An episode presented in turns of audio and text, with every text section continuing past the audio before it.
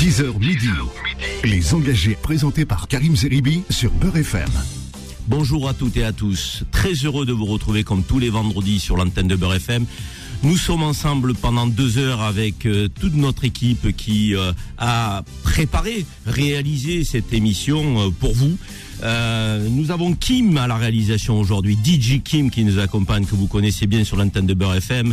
Lou et Fodil sont toujours avec moi, comme tous les vendredis, fidèles au poste. Nous avons une émission aujourd'hui qui est exceptionnelle, les amis. Je vous le dis parce que on va avoir des témoignages euh, rares qu'on entend quasiment jamais sur les antennes médiatiques. Nous allons avoir des acteurs du sujet que nous allons aborder. Des acteurs qui pourront nous aider à décrypter euh, le thème complexe que nous allons aborder. Et je me tourne euh, d'emblée, comme je le fais tous les vendredis, vers euh, notre ami Faudil Bellamri, qui va nous dresser le, le programme de ces deux heures, Faudil. Eh bien, mon cher Karim, la semaine a été riche en actualités, dont le programme des engagés. Nous aurions pu retenir pour ce vendredi la volonté du gouvernement d'Elisabeth Borne à un report de l'âge légal du départ à la retraite à 64 ans et non 65 ans en cas d'allègement de la durée de cotisation. Nous aurions pu également aborder l'interview du président de la République sur France 2 mercredi soir, durant laquelle il est revenu sur les urgences françaises, avec en priorité l'inflation et la crise énergétique liée au conflit en Ukraine. Emmanuel Macron a également abordé une autre urgence, l'immigration. Il entend réformer en profondeur nos lois pour pouvoir mieux accueillir ce qu'on veut accueillir et pouvoir plus vite raccompagner dans leur pays les sans-papiers connus des services de police. Mais pour autant, nous avons souhaité aborder un thème qui revient régulièrement dans l'actualité en France, la légalisation du cannabis. Le débat est donc relancé dans notre pays après qu'un groupe de 31 sénateurs socialistes et écologistes ont appelé à la légalisation de la plante dans une tribune publiée dans le journal Le Monde en août dernier. Face à ces multiples appels, c'est au tour du député de Paris, Julien Bayou, de déposer un amendement visant à légaliser le cannabis. Alors que certains parlementaires appellent à légaliser le cannabis pour reprendre le contrôle face aux trafiquants et mieux protéger les mineurs, nous avons souhaité vous poser la question suivante. Faut-il légaliser le cannabis pour lutter efficacement contre le trafic, mon cher Karim Merci Faudil. Tous les vendredis, euh, euh, je le dis et je le répète, on aborde des sujets qui sont assez explosifs dans la société française et qui font débat. Euh, D'ailleurs, tu en as cité deux que nous avons déjà abordés, que nous réaborderons dans les prochaines semaines. C'est la réforme des retraites, parce qu'on a un peu plus d'éléments de la part du gouvernement, mais il va falloir qu'on y revienne quand même, parce que les Françaises et les Français s'inquiètent, se posent des questions, notamment ceux qui ont des boulots pénibles et qui ont commencé à travailler jeunes. C'est un vrai sujet. Et euh, la gestion des flux migratoires, l'immigration, parce que comme vous le savez, euh, sur notre antenne, on n'a pas de sujet tabou. Euh, on parle de tout euh, en toute sérénité. Euh, c'est la liberté d'expression totale et, euh, la gestion des flux migratoires, c'est un vrai sujet. Comment accueillir des immigrés euh, en situation régulière qui répondent aux besoins de pays, euh, et puis comment euh, gérer le problème des clandestins et, et, de ceux qui sont des délinquants, des criminels, et qu'on n'a plus envie de voir sur notre sol, disons-le clairement, euh, parce qu'on fait la part de choses entre les immigrés qui respectent les lois de la République et les autres qui se comportent de manière tout à fait indigne et qui mettent à mal la cohésion de notre pays. Donc, tu nous as proposé, mon cher Faudil, d'évoquer le sujet du cannabis. Et nous avons posé la question non pas sur le seul angle de la légalisation, mais légaliser le cannabis éventuellement pour lutter contre les trafics. Car ce qui va être aussi au cœur de notre débat, c'est la question des trafics. Et qui nous pose le cadre et le contexte du débat tous les vendredis? C'est Lou Pineda. Bonjour Karim, bonjour à tous. Karim, le cannabis déjà, qu'est-ce que c'est? Ben, C'est une drogue qui est le produit du chanvre, une plante présente dans de nombreuses régions du monde.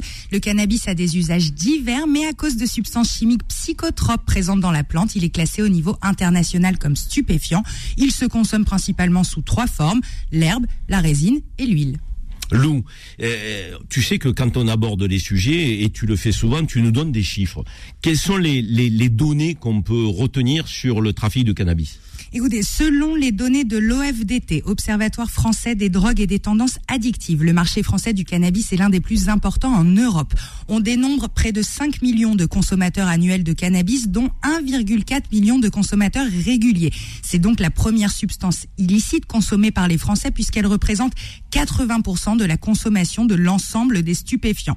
46% des Français âgés de 18 à 64 ans déclarent en avoir déjà consommé au cours de leur vie. Et du côté des adolescents, près de 10% des collégiens en ont déjà fumé du côté des politiques, Lou, qu'est-ce qui se passe? À la fois des politiques euh, au plan national, mais aussi à l'échelle internationale. Il y a des pays qui ont bougé sur le sujet. Bah, fort de ces chiffres et des études réalisées sur les autres pays où la substance est légale, comme l'Uruguay ou le Canada, la légalisation du cannabis est un sujet qui, depuis des années, revient très régulièrement dans le débat politique, que ce soit au Sénat comme à l'Assemblée nationale, avec des dossiers toujours à l'étude sur la consommation récréative. Mais tu nous parles de récréatif, ça veut dire fumer pour le plaisir, euh, en termes de divertissement. Euh, euh, certains vont nous dire c'est fun. Et sur le plan thérapeutique, que disent les médecins? Et Concernant l'usage thérapeutique, Karim, le ministère de la Santé a donné son feu vert en mars 2021 à une expérimentation sur le cannabis médical menée dans de nombreuses structures avec des milliers de patients.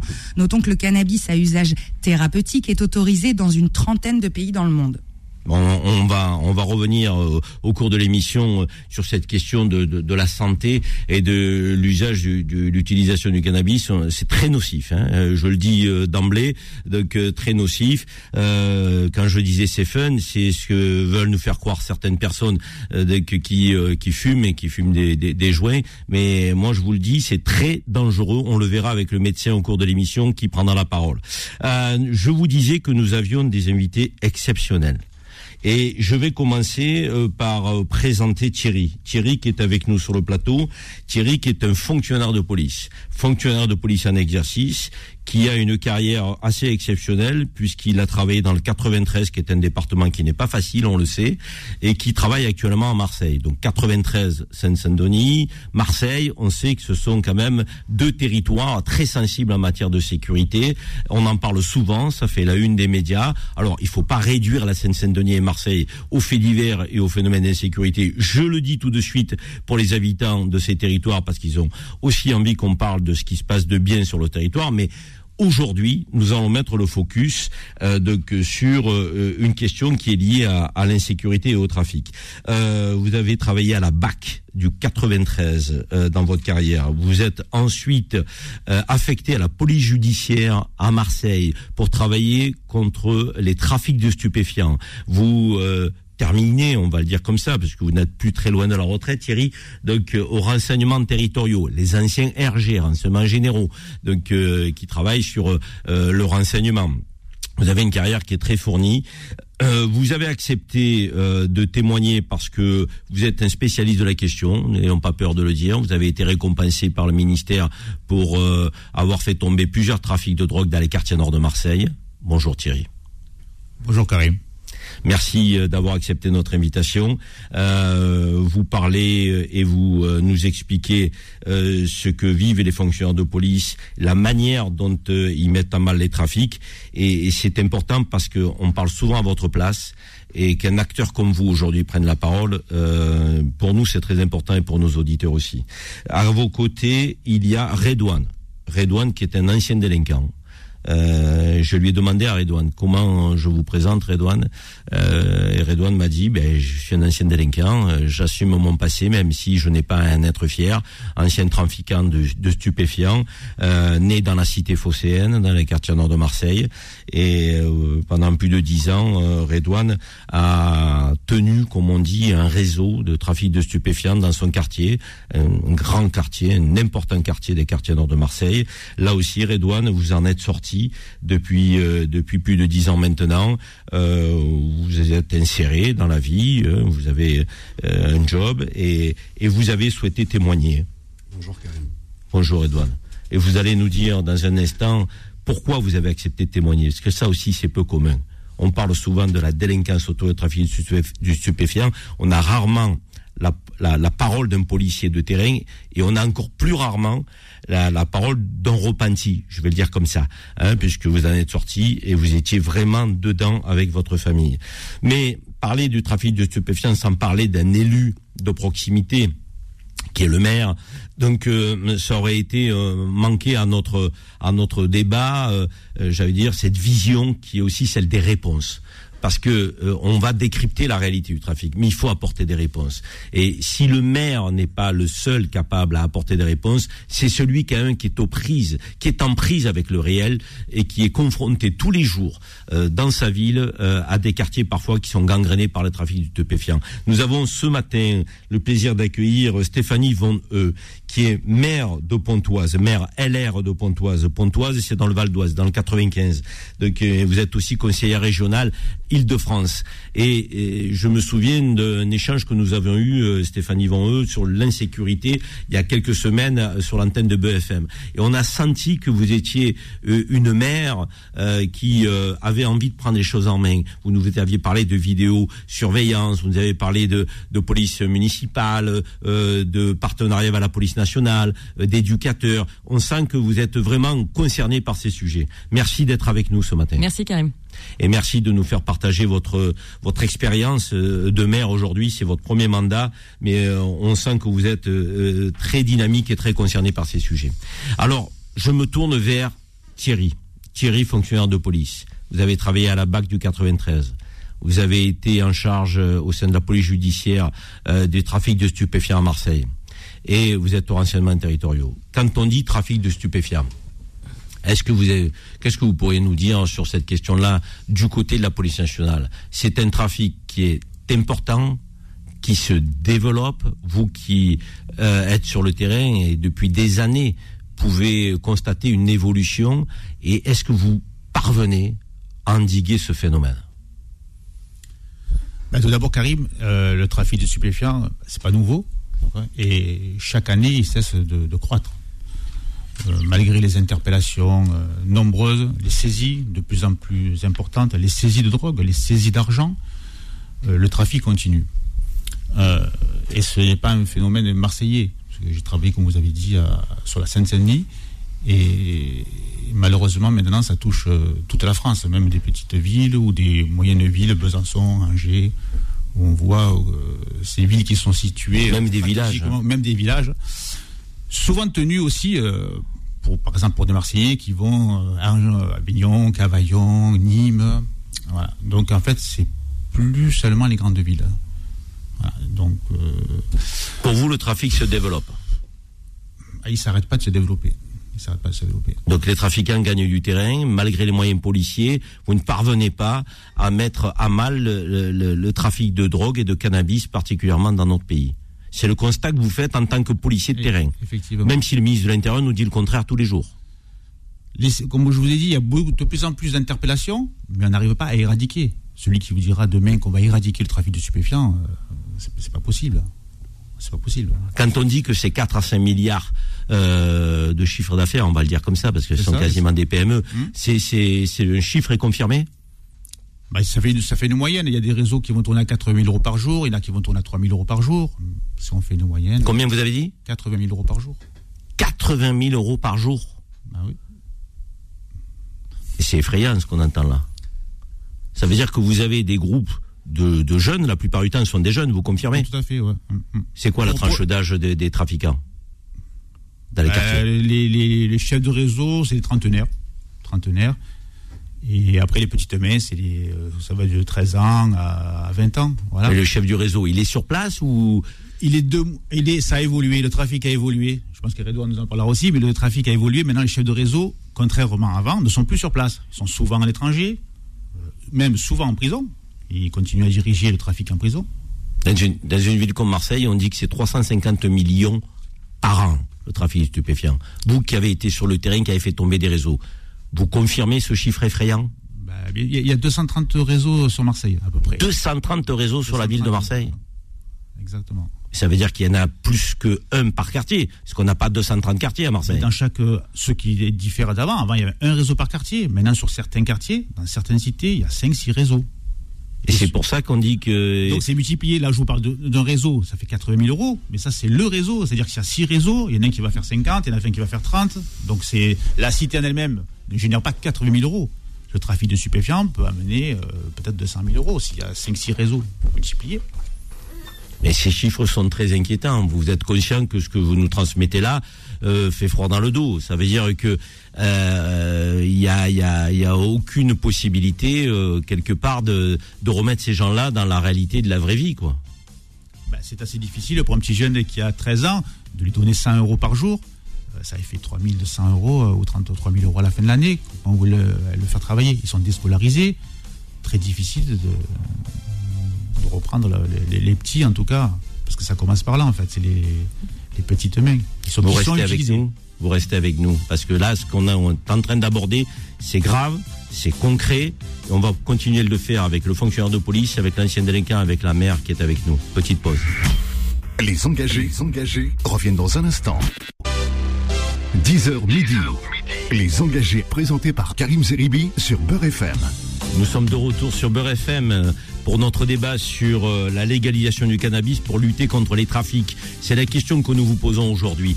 01 53 48 3000 01 53 48 3000 01 53 48 3000. Appelez-nous au standard de Beurre FM pour témoigner si vous le souhaitez, si vous vivez dans un quartier où il y a un trafic de cannabis insupportable, si vous avez été euh, peut-être dans un passage de votre vie où vous êtes égaré, euh, quelqu'un qui a fait usage euh, de cette drogue, euh, appelez-nous, témoignez. Cette antenne, c'est la vôtre.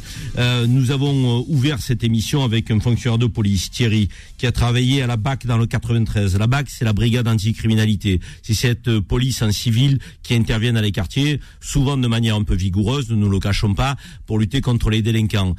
Thierry a fait partie de la BAC dans le département de Seine-Saint-Denis. Mais Thierry, il a été aussi muté à Marseille ensuite. Et il a travaillé à la police judiciaire et dans le service de la lutte contre les trafics de stupéfiants. Il a fait tomber plusieurs réseaux de drogue dans les quartiers nord de Marseille.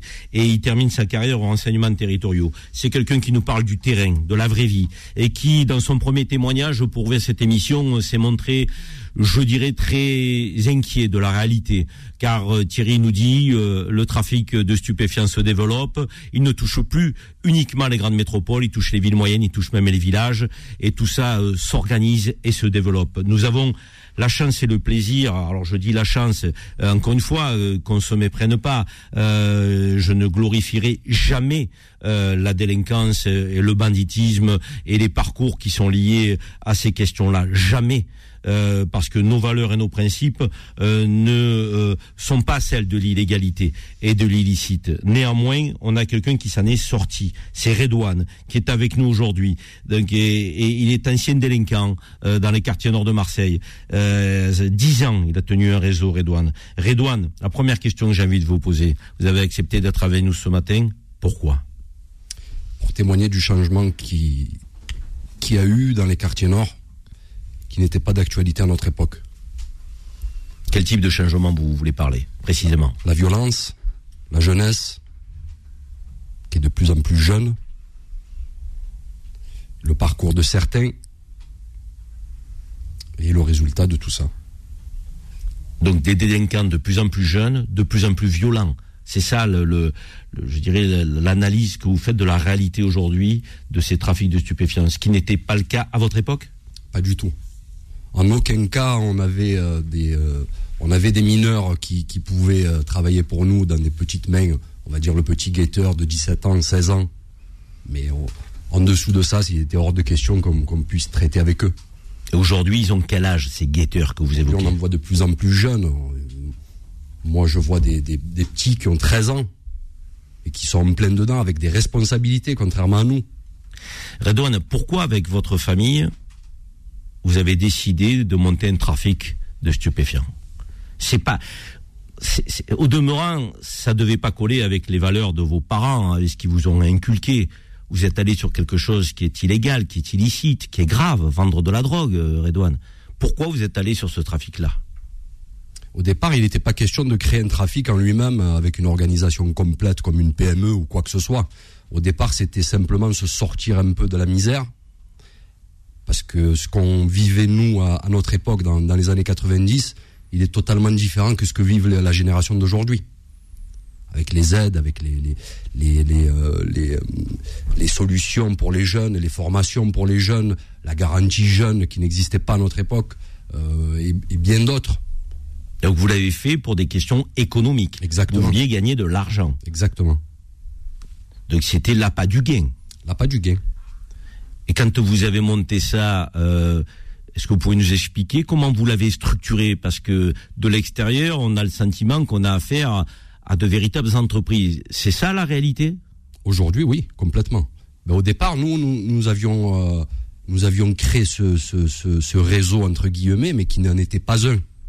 On n'était pas un réseau, on était euh, des amis entre nous, et on s'organisait comme on pouvait, on dépannait comme on pouvait. Et c'était plus à la base, euh, il n'y avait pas autant de consommateurs qu'aujourd'hui. Vous avez gagné beaucoup d'argent quand même. Oui. Par la suite, ça s'est créé et ça s'est développé comme une PME. Alors on ne dira pas le nom de votre quartier euh, euh, parce que nous on n'est pas là non plus pour vous exposer. Euh, on veut comprendre, on veut décrypter la réalité de ces réseaux. C'est ça le but de cette émission aujourd'hui. On fait pas du tout de voyeurisme. C'est pas le style de la maison Beurre FM, mais on veut comprendre. Si on veut comprendre, il faut quand même qu'on dise que vous étiez avec votre famille à la tête d'un des plus gros, si ce n'est le plus gros réseau de Marseille. À cette époque-là, oui. La drogue, elle vient d'où? En, partie, euh, en grande partie du Maroc. En grande partie du Maroc, euh, si ce n'est un peu d'herbe qui peut venir des Pays-Bas ou autre, mais là, 90% euh, vient du Maroc. Ça passe par l'Espagne? Exactement. Et vous acheminiez tout ça quoi? En voiture? Comment vous approvisionnez qu'on comprenne? Est-ce que vous avez des commerciaux qui vont au Maroc voir les agriculteurs? Comment ça se passe? Ça s'est organisé au, au, fil, au fil du temps avec une organisation précise chacun a pris son rôle dans l'organisation et, s'est découvert, entre guillemets, des talents. Donc vous avez fonctionné comme une entreprise Oui, complètement. Donc la drogue vient du Maroc. Ensuite, quand ça arrive à Marseille au quartier, donc euh, vous vous organisez comment? Parce qu'il y a quand même la police. Vous avez un fonctionnaire de police à côté. D'ailleurs, je crois qu'il a arrêté un membre de votre famille et ça n'a rien dévoilé. Mhm. Vous confirmez? Oui, exactement. Et aujourd'hui, être à côté de lui, ça vous pose pas de problème? Ben, on va dire que c'est du passé, on essaye de se racheter aujourd'hui. Mais vous nous disiez hors antenne que la mentalité qui était la vôtre à l'époque, c'était celle de quelqu'un qui était conscient avec euh, vos associés d'être dans l'illicite, mais qui était aussi capable de comprendre que le fonctionnaire de police faisait son travail. Quand vous faisiez arrêter, vous acceptiez le fait d'être arrêté euh, sans euh, faire état de violence vis-à-vis de ces fonctionnaires de police. Pas du tout. Oui, on était complètement dans cet esprit-là puisque c'était entre guillemets, le jeu du gendarme et du voleur. Si on est pris, on est pris on assume complètement nos faits. Aujourd'hui, euh, c'est les armes qui circulent. On tire sur les fonctionnaires de police. Aujourd'hui, c'est totalement différent. Et, et, quand vous avez décidé de sortir, c'est quoi? C'est les règlements de compte qui ont commencé à se mettre en place sur Marseille, c'est les morts qui sont liés à ce trafic. C'est ça qui vous a fait prendre conscience? Expliquez-nous pourquoi vous avez décidé d'en sortir alors vous gagnez beaucoup d'argent avec vos associés et que le motif et la motivation première c'était la pas du gain pour vous. Le changement total d'esprit, euh, de fonctionnement dans ce monde-là. Rentrez dans le détail, Redouane. On était là pour euh, s'en sortir pour gagner notre vie et sortir du quartier. On ne voulait pas rester et persister dans ça. On voulait trouver un échappatoire à la cité.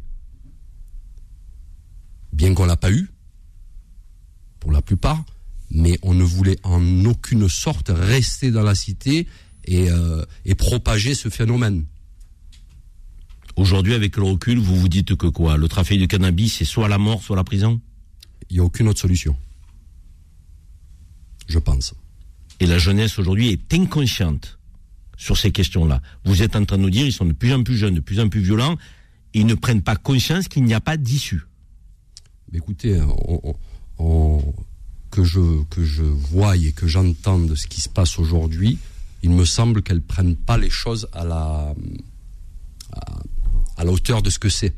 On a l'impression que c'est complètement banal ce qui se passe. La violence est banalisée. La violence est complètement banalisée, oui. Le meurtre est banalisé. Le meurtre est banalisé. C'est facile de trouver des armes? Ben, Apparemment oui, puisqu'il y en a, il y en a de partout. On va revenir avec vous, Redouane, et avec euh, Thierry, mais je voudrais tout de suite faire réagir euh, euh, Madame le maire qui est avec nous, Stéphanie Yvon, eux, maire à l'air de Pontoise, dans le Val d'Oise, dans le 95. Vous avez sur votre territoire quelques quartiers dits difficiles, avec des trafics euh, qui euh, pourrissent la vie des habitants de, vos quartiers populaires. Quand vous entendez le témoignage de, Thierry et de Redouane, Stéphanie Von, quelle est votre première réaction? Une réaction, j'allais dire même pas d'effarement, parce que je vais rebondir sur le dernier terme qui a été utilisé, c'est la banalisation. C'est-à-dire que maintenant, on en parle quasiment tous les jours, on le voit tous les jours. Les trafics euh, sont, sont faits au vu et au su de tout le monde.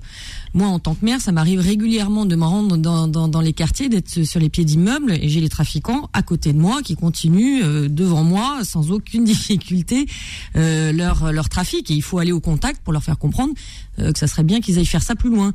Euh, donc il y a, y, a, y a, véritablement ce, ce, ce, oui cette cette banalisation, ce, le côté finalement c'est quasiment une entreprise euh, ou un ou un marché ou un marché comme un autre. Et puis surtout, ce que je constate, hein, c'est bien sûr une population extrêmement jeune. Ça a été rappelé par Thierry. Les chefs de réseau, on les voit pas. Hein.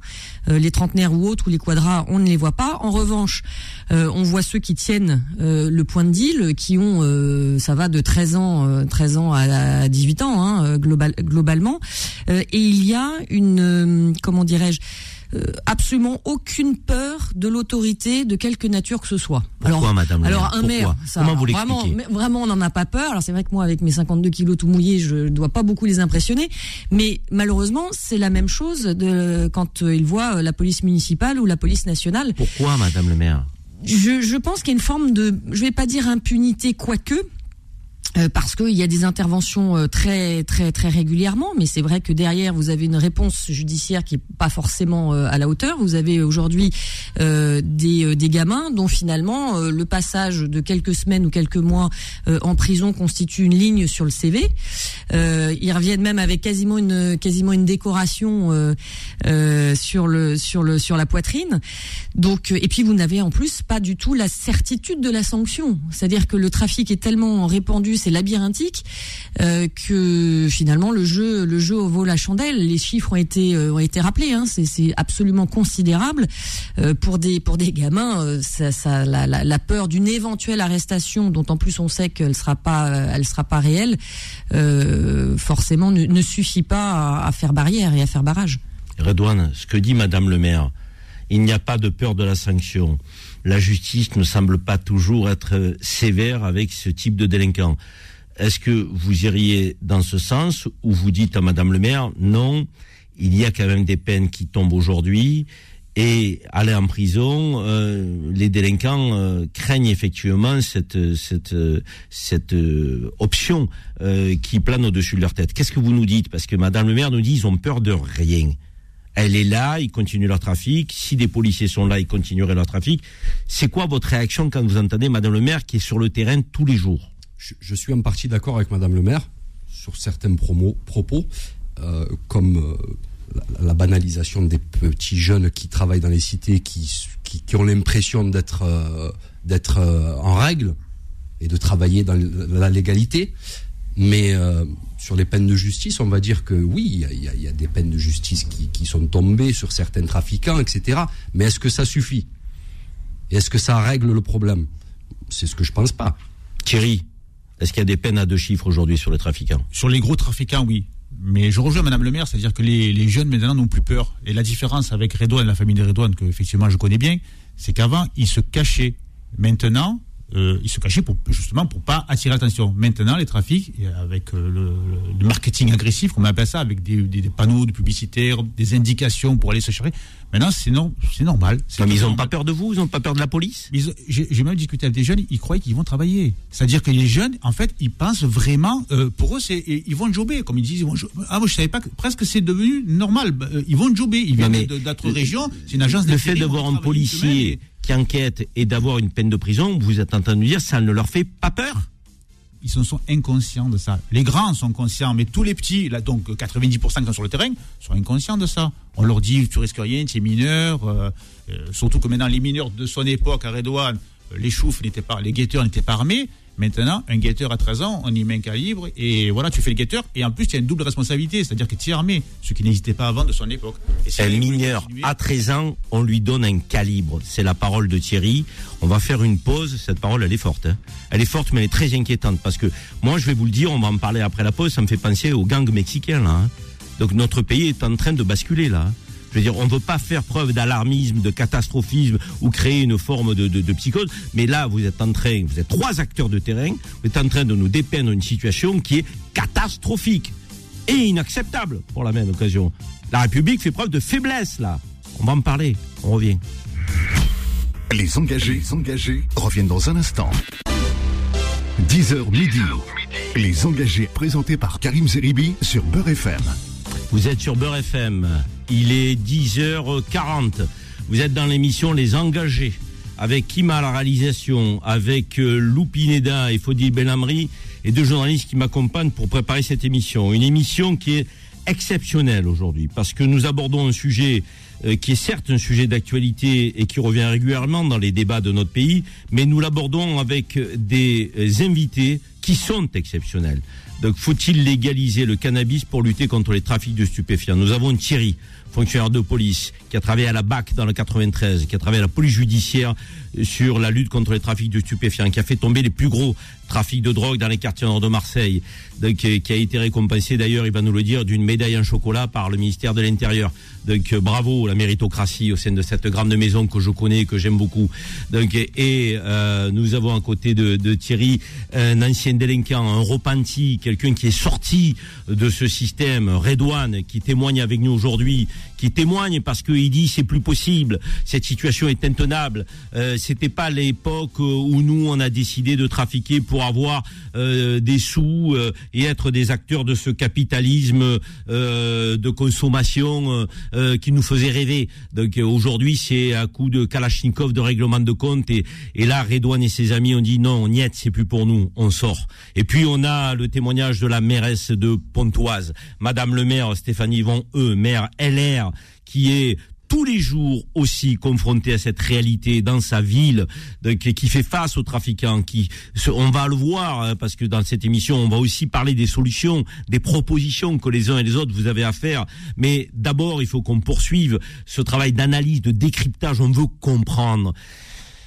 Redouane, quand euh, Thierry nous dit euh, avant la pause euh, des gamins de 13 ans euh, qui ont un calibre, le terme est un terme que les flics aiment utiliser et, on sait que le mot flic dans ma bouche est, est, est- est très très sympathique parce que j'aime moi les, les flics un peu à l'ancienne, les flics de terrain comme comme Thierry peut en être.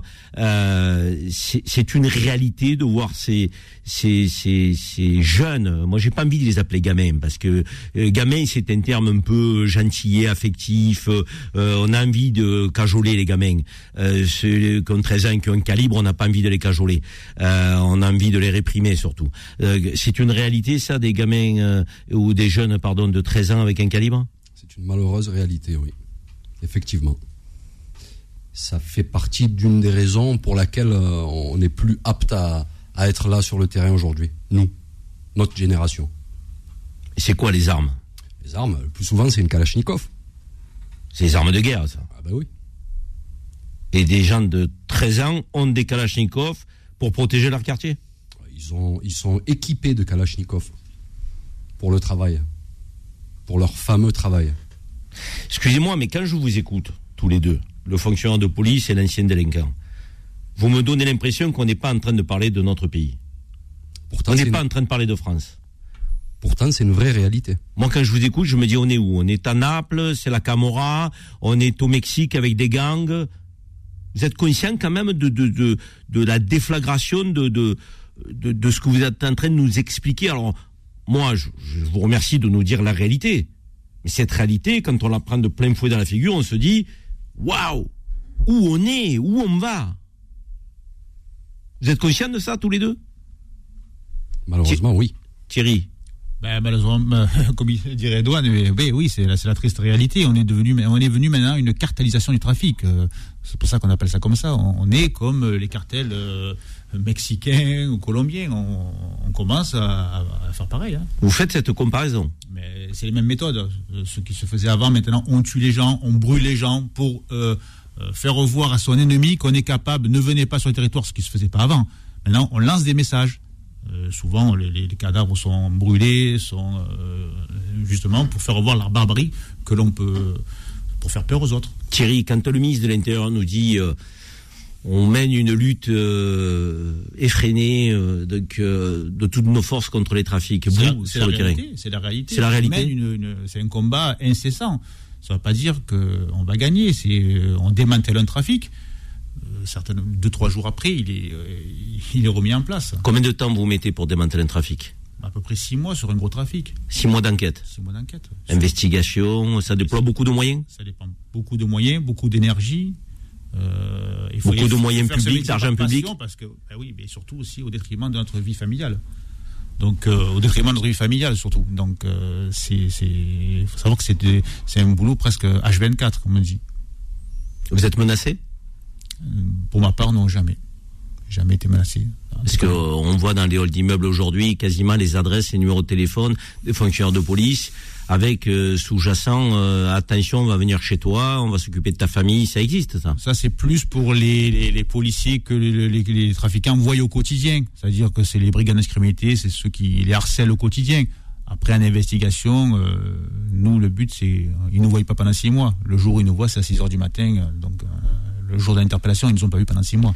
Stéphanie, euh, Stéphanie Van, euh, maire de Pontoise, maire LR, euh, qui est sur le terrain. Quand Thierry, fonctionnaire de police, nous parle de cartélisation, c'est un mot fort, il nous parle de, je dirais, de, pratiques semblables à la Colombie, au Mexique. Dans une ville comme Pontoise, vous, le sentez, vous diriez, on n'en est encore pas là, ça peut concerner Marseille, quelques grandes villes de région parisienne, mais c'est pas le système qui est généralisé. Qu'est-ce que vous diriez?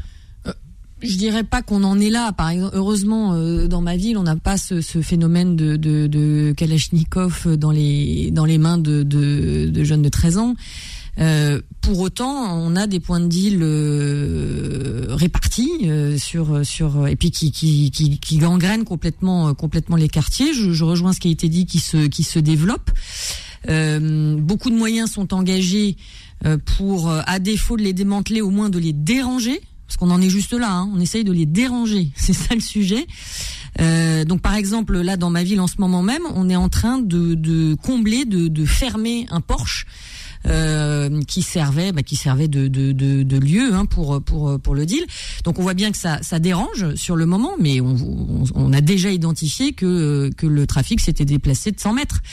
Euh, Donc euh, on s'ajuste en permanence, euh, mais c'est euh, c'est effectivement une lutte sans fin. Les habitants, euh, Stéphanie, vont, euh, vous, vous, vous les sentez comment? Pris en otage, parfois complices de ce qui se passe et de ces trafics, euh, parce que là aussi on entend tout et son contraire. Vous avez des éditorialistes sur les plateaux télé euh, et dans des médias qui nous disent mais les gens s'accommodent de tout ça, ils en profitent de cet argent sale et tout. Puis vous en avez d'autres qui vous disent non, les gens sont pris en otage, donc il faut venir à leur secours. Quelle est l'analyse que vous portez vous? Alors moi je m'inscris totalement en faux sur les éditorialistes qui, qui disent ça et qui disent que les riverains euh, éventuellement en profitent. Il faut savoir que la plupart, ça a été dit je crois tout à l'heure, euh, la plupart des trafiquants ou, même des petites mains comme on dit euh, qui participent souvent ne viennent pas du quartier ne sont pas du quartier parce que comme c'est justement très organisé, il y a des équipes d'ailleurs qui tournent hein, et qui viennent d'autres quartiers voire d'autres villes euh, selon des horaires et, des jours prédéfinis prédéfinis à l'avance. Donc ça, ce ne sont pas ou, ça peut l'être exceptionnellement, mais ce sont pas des jeunes du quartier. En revanche, euh, les habitants eux euh, subissent mais en direct jour et nuit euh, les conséquences de ce trafic, avec éventuellement euh, des menaces pour le coup physiques, si certains d'entre eux venaient à signaler le trafic ou à identifier des personnes de manière un petit peu plus précise. Là encore, j'ai eu un exemple récemment où il, a fallu que un couple qui a permis pour le coup d'arrêter et de démanteler un, un trafic a été menacé. Il a fallu qu'ils déménagent euh, parce qu'ils étaient euh, leur, leur, leur vie était euh, tout simplement mise en danger. Ils vous sollicitent les habitants pour vous dire Madame le maire, on veut plus de sécurité, on veut voir du bleu, mettez les moyens, demandez à l'État d'en mettre. Ils vous sollicitent comme oui, ça oui, bien sûr. C'est, c'est, je vais pas dire tous les jours, mais euh, et, et, et c'est là où en plus il y a une. Nous, on a besoin, et je pense que euh, la police dira la même chose, et Thierry euh, pourra pourra peut-être confirmer. Mais euh, nous, à ce moment-là, on est un peu auxiliaire de sécurité dans la mesure où euh, la police municipale, euh, nationale, pardon, la BAC ou autre, euh, ont besoin de renseignements. C'est le c'est le renseignement qui est la clé, qui est la clé de tout. Et aujourd'hui, une ville, des élus, des riverains, la police municipale euh, est là aussi pour ça. C'est pour donner du renseignement et permettre euh, que la police nationale soit soit soit efficace et réactive sur ces sujets. Mais ce qui est ce qui est désespérant, c'est que au-delà même des réponses de justice, c'est que vous faites tomber un point de deal, vous faites tomber un réseau, et s'en reproduit un ou se reconstitue un dans la foulée. C'est un puissant fond, on a l'impression, cette affaire, quand fond. vous en parlez. Redouane, ce que dit Madame le maire sur euh, le fait que les habitants subissent ces réseaux, ces trafics, euh, là aussi, quel, est votre sentiment, vous? Est-ce que vous feriez une différence avec votre époque et la situation d'aujourd'hui? Euh, Est-ce que vous diriez que les habitants subissent, que, euh, en ont assez, sont pris en otage, le terme est fort, mais c'est celui-là, ou est-ce que quelque part, euh, ben, ça aide un peu aussi à boucler les fins de mois, ces trafiquants Encore une différence avec le- l'ancien monde, comme je l'appelle, et le nouveau, aujourd'hui. Le Pourquoi mien, ben, la différence, c'est qu'aujourd'hui, on subit. On subit de gré, de force, euh, parfois par menace, parfois par intimidation. Tandis qu'à l'époque, nous, euh, c'est énorme différence. Je ne saurais pas comment vous la vous l'expliquer là aujourd'hui. Nous, on se faisait tout petit et on essayait d'être le moins vu possible. Tandis qu'aujourd'hui, il y a- il y, a carrément des campagnes publicitaires sur les réseaux sociaux ou autres, des affichages, des panneaux, des menus. Donc c'est une énorme différence. C'est- pourquoi, en partie, je suis là aussi, parce que c'est complètement différent. On a même parlé du bearshit. Les mecs, qui livrent ça à on a domicile. même parlé du Berchit, oui. Oui, ça existe encore. Mais ça veut dire qu'ils sont en train de prendre les méthodes des entreprises euh, licites, des plus grandes entreprises, la digitalisation, euh, de que le service à domicile. de- Complètement. Mais ils ont quoi? Ils ont un temps d'avance sur la fonction d'un policier et la justice? Et c'est quoi le truc là? On a l'impression qu'on court derrière. Vous, vous avez ce sentiment-là oui, aussi? Complètement, oui. oui. On court derrière euh, des choses qui, qui, qui, qui, qui s'arrêteront pour l'instant jamais. Alors, tout à l'heure, vous nous avez dit c'est un changement, l'ancien monde, le nouveau monde. Quand même, Redouane, ne dites pas qu'à votre époque, vous étiez la fondation d'Abbé Pierre non Pas plus. du tout, pas du Et tout. que, je veux dire, les gens, ils avaient un peu peur de vous. Oui. Bon, quand même, dites-nous les choses. Oui, mais on avait une façon de faire qui est complètement différente euh, d'aujourd'hui. Vous menaciez pas les gens. On menaçait jamais les gens. Puisqu'on en avait besoin de ces gens. Et vous faisiez Pour tout nous pour être accepter. discret. Oui, Alors qu'aujourd'hui, vous dites, ils se montrent, ils affirment. oui, complètement. C'est pas possible. Thierry, pourquoi ils se montrent Pourquoi ils affirment? Il y a la prison au bout. Il y a le risque de, de, de la mort avec les règlements de compte. Pourquoi ils ont cette telle, j'ai dire, cette forme d'exhibition? Je pense qu'ils sont dans un. Ils veulent paraître, c'est l'orgueil, dire euh, on est là, on est mieux qu'en face. C'est plus ça que c'est plus pour dire euh, voilà, on existe, on est là. C'est une concurrence euh, marketing. On est dans un, dans un- comme une société marketing. On veut montrer qu'on est plus fort que le territoire l'autre, qu'on a de la meilleure marchandise, que euh, venez chez nous. C'est du business. Faut pas oublier que c'est du business. Et je, re- je reviens sur ce que disait Madame la maire. Effectivement, euh, la majorité des gens qui habitent dans les cités les subissent ça, ils subissent complètement. Il n'y a pas de mécènes. Les, les trafiquants sont aucunement des mécènes. hein. Euh, les seules personnes qui en vivent, c'est leur famille et c'est tout. Euh, pas, ils donnent pas de l'argent aux gens. On va, on va faire une petite pause, mais cette dernière parole, elle est très importante. Donc, on n'a pas à glorifier ces trafiquants. Donc, ce ne sont pas des mécènes. Ils ne sont pas dans la solidarité. Ils terrorisent les habitants des quartiers. Ils mettent à mal la cohésion du pays. Ils désocialisent euh, des jeunes de 10, 12, 13 ans. Donc, ils font du mal au pays. Donc, je pense qu'il faut aujourd'hui qu'on ne soit pas sur quelques circonstances atténuantes que ce soit. La situation est grave, les amis. Il faut qu'on en prenne conscience, sans catastrophisme, sans alarmisme. Mais cette prise de conscience, elle doit apporter des réponses. Et au cours de la deuxième heure qui s'ouvre, c'est les réponses que nous allons tenter humblement d'apporter. Est-ce qu'il faut légaliser? Oui, non. Est-ce qu'il faut plus de moyens de police? Oui, non. Est-ce qu'il faut plus de fermeté de justice? Oui, non. À toutes ces questions, on y répond dans un instant. Les engagés, engagés reviennent dans un instant. 10h midi. Les engagés présentés par Karim Zeribi sur Beurre FM. Nous sommes de retour sur Beurre FM dans l'émission Les Engagés. Jusqu'à midi, nous sommes ensemble. Nous abordons un sujet qui est sensible, mais qui se doit d'être abordé. parce qu'il est grave ce sujet. Faut-il légaliser le cannabis pour lutter contre les trafics les trafics de drogue, les trafiquants de drogue qui terrorisent les habitants des quartiers, qui les prennent en otage? Et nous avons le, le, la rubrique de la semaine qui est le Conseil citoyen. Le Conseil citoyen. Le Conseil citoyen avec Maître Serroussi que vous connaissez. Toutes les semaines, il nous accompagne pour euh, porter soit un éclairage, soit un conseil juridique. Maître Serroussi, bonjour. Bonjour Karim.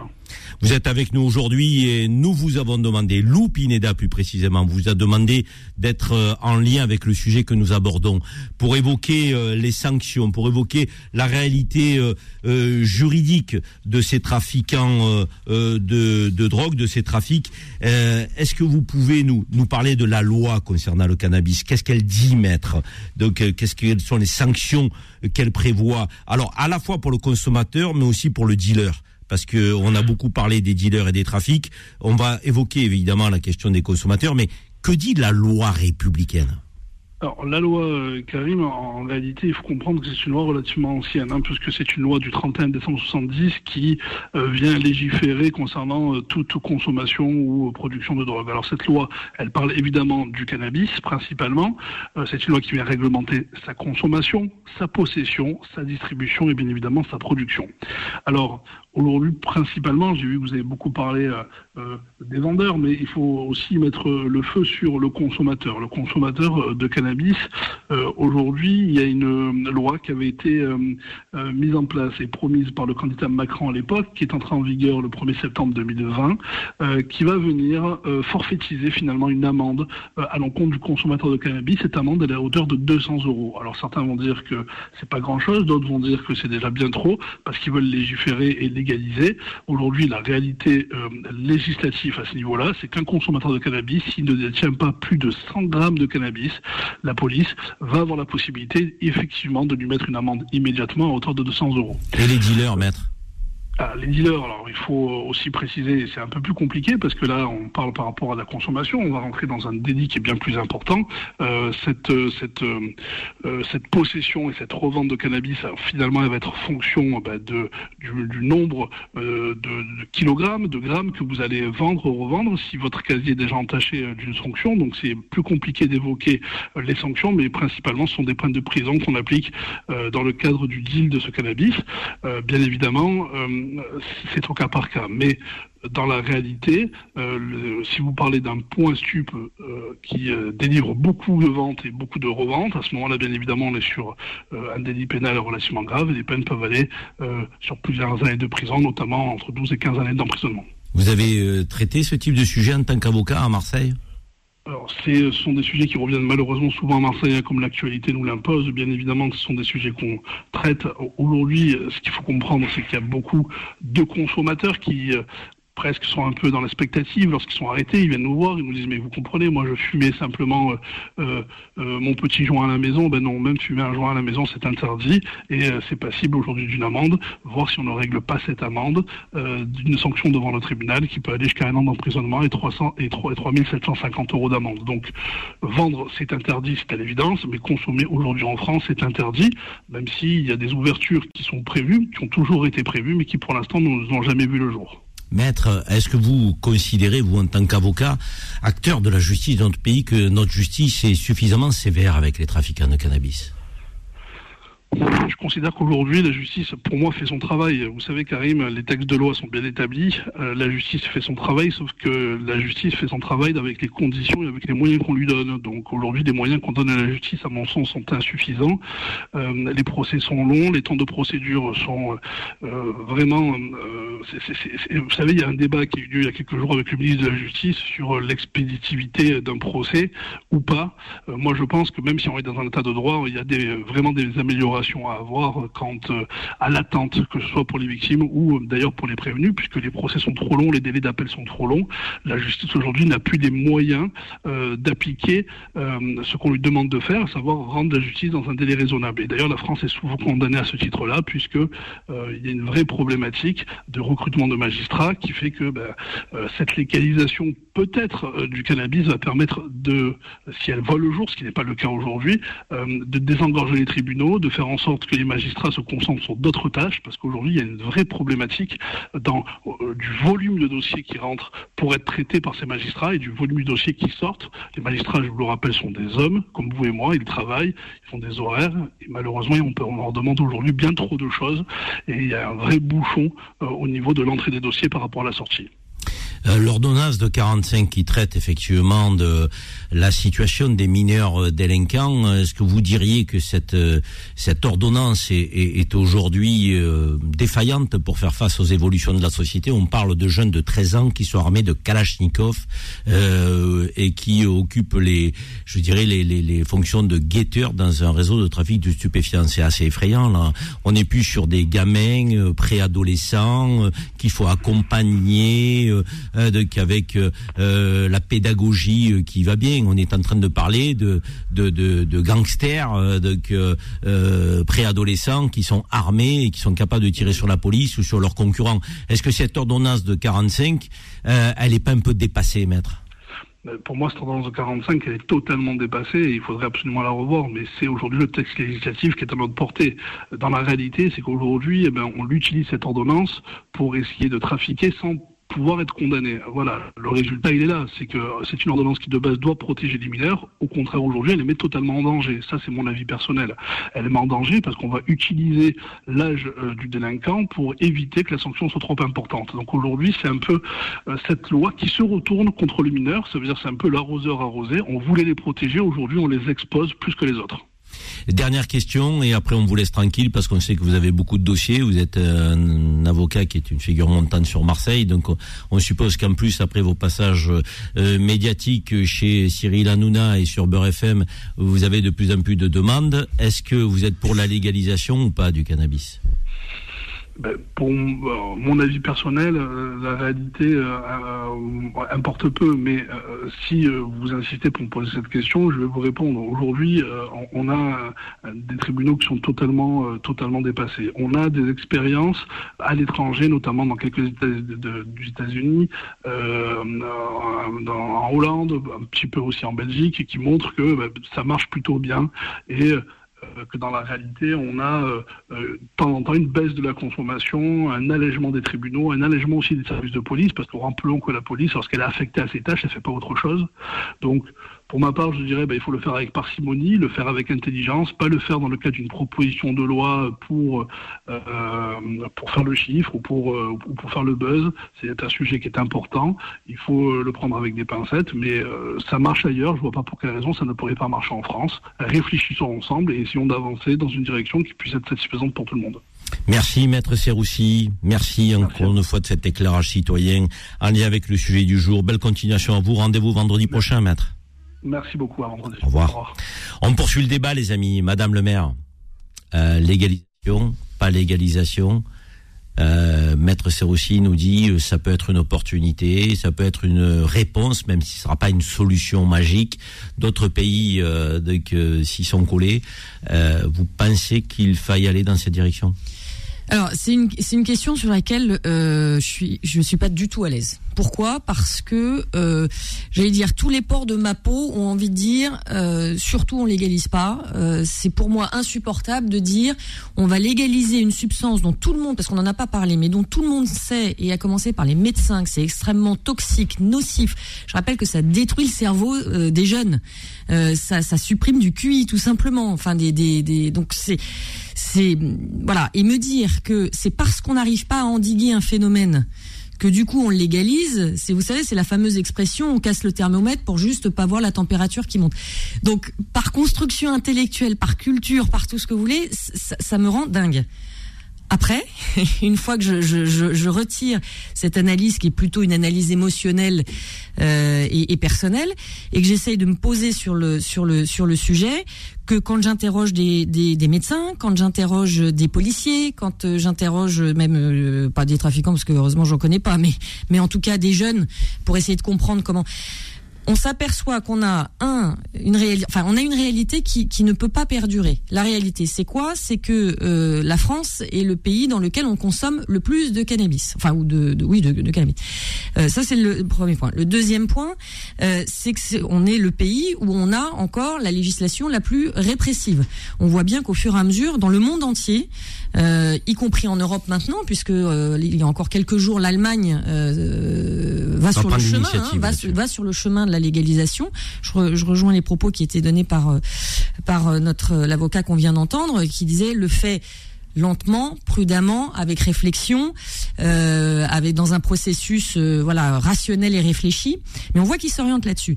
Et, et pourquoi? Parce que euh, encore une fois, on n'y arrive pas. on n'y arrive pas. On est en échec, Et- on et est même- et échec, disons-le. oui, on est en échec complet. Euh, ça va même, ça a été rappelé, ça continue de se développer. On a les médecins qui tirent la sonnette d'alarme en disant, en plus, comme c'est du trafic complètement illégal, il n'y a aucun contrôle ou aucune aucune observation sur Le euh, produit sur, le, coupé. sur le produit en tant que tel, donc il est particulièrement euh, particulièrement dangereux.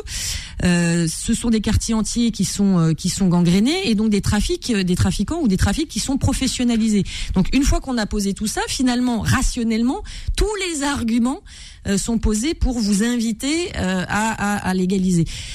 J'ai du mal à vous dire qu'il faut le faire parce que vraiment ça m'est ça m'est euh, quasi euh, quasi insupportable. Vous êtes Mais pas à je hein. pense, oui, je suis pas à l'aise parce que euh, malheureusement la situation concrète et matérielle incite à se poser très sérieusement la question. Mais tout le reste chez moi dit surtout pas. Non, mais en même temps, vous êtes. pour euh, on voit bien, je pense, c'est très révélateur Non, mais- euh, et symbolique de, de tout ce débat qui est un peu bloqué d'ailleurs euh, en France et qui fait qu'on on avance sans avancer. Hein, parce que si vous regardez un petit peu la législation euh, sur euh, sur sur le cannabis, euh, gros- grosso modo, on y touche depuis 1970. On, on y touche tous les deux ans. Hein. Euh, donc euh, on, on, on y va sans vraiment y aller et précisément sans avoir cette réflexion très très très générale et, qui doit être saine, je pense. On sent qu'on marche sur des œufs quand on vous pose la question, parce qu'effectivement, vous voulez faire preuve de pragmatisme et regarder la réalité en face d'un côté, et de l'autre côté, il y a des principes forts qu'on comprend, auxquels on tient.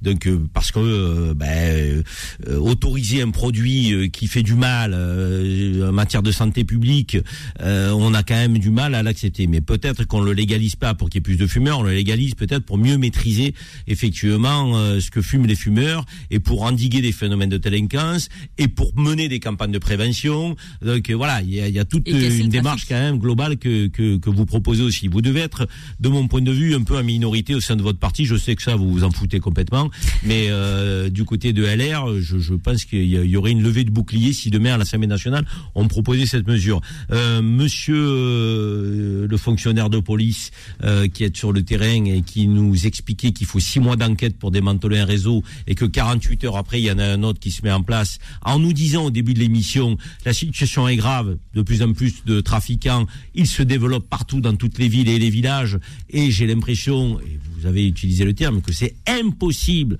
euh, d'éradiquer le système aujourd'hui vous êtes pour la légalisation ou pas vous? Mais la légalisation. Est-ce que c'est une solution Il faut poser la question. La légalisation, pourquoi? Parce que c'est on a un constat d'échec. on- donc on légalise parce qu'on n'arrive pas à arrêter. C'est ça en fait la question. On légalise pour. C'est quoi le, le- le but de la légalisation? C'est empêcher le trafic. Euh, de mieux maîtriser ce qui se passe Moi, je pense que ça va empirer. euh, ça va empirer. à vous carrément ça empire Ben, ça empire parce que tous les trafiquants euh, qui aujourd'hui gagnent des sommes considérables euh, vont pas aller se mettre à travailler. qu'est-ce qu'ils vont faire? Il, il va y avoir de plus en plus de violence. C'est-à-dire qu'aujourd'hui, les cités, on sait très bien qu'ils sont. Il y a pas mal d'armes qui circulent. Demain, vous leur levez le trafic. Ils, sont, ils ont quand même encore ce, ce- tout ce matériel, toutes ces armes. Qu'est-ce qu'ils vont faire?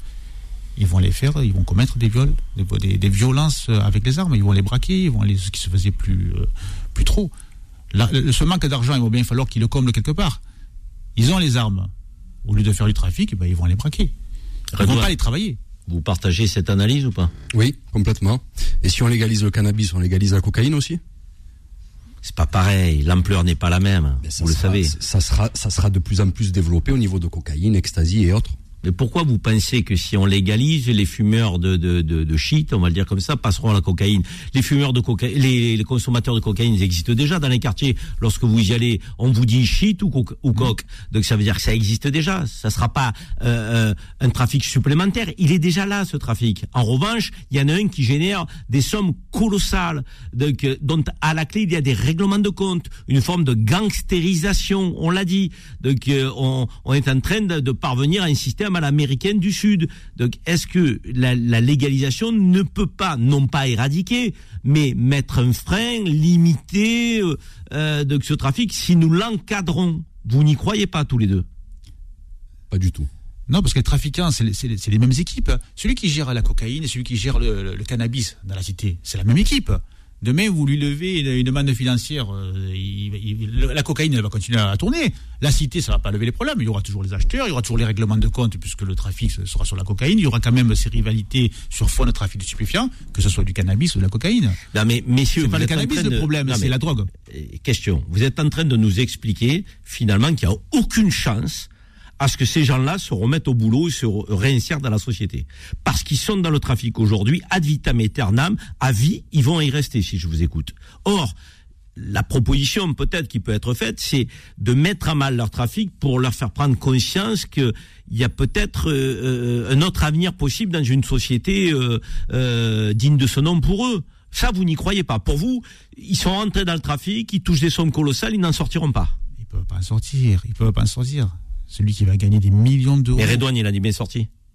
Il a des- pourquoi, pourquoi il est sorti?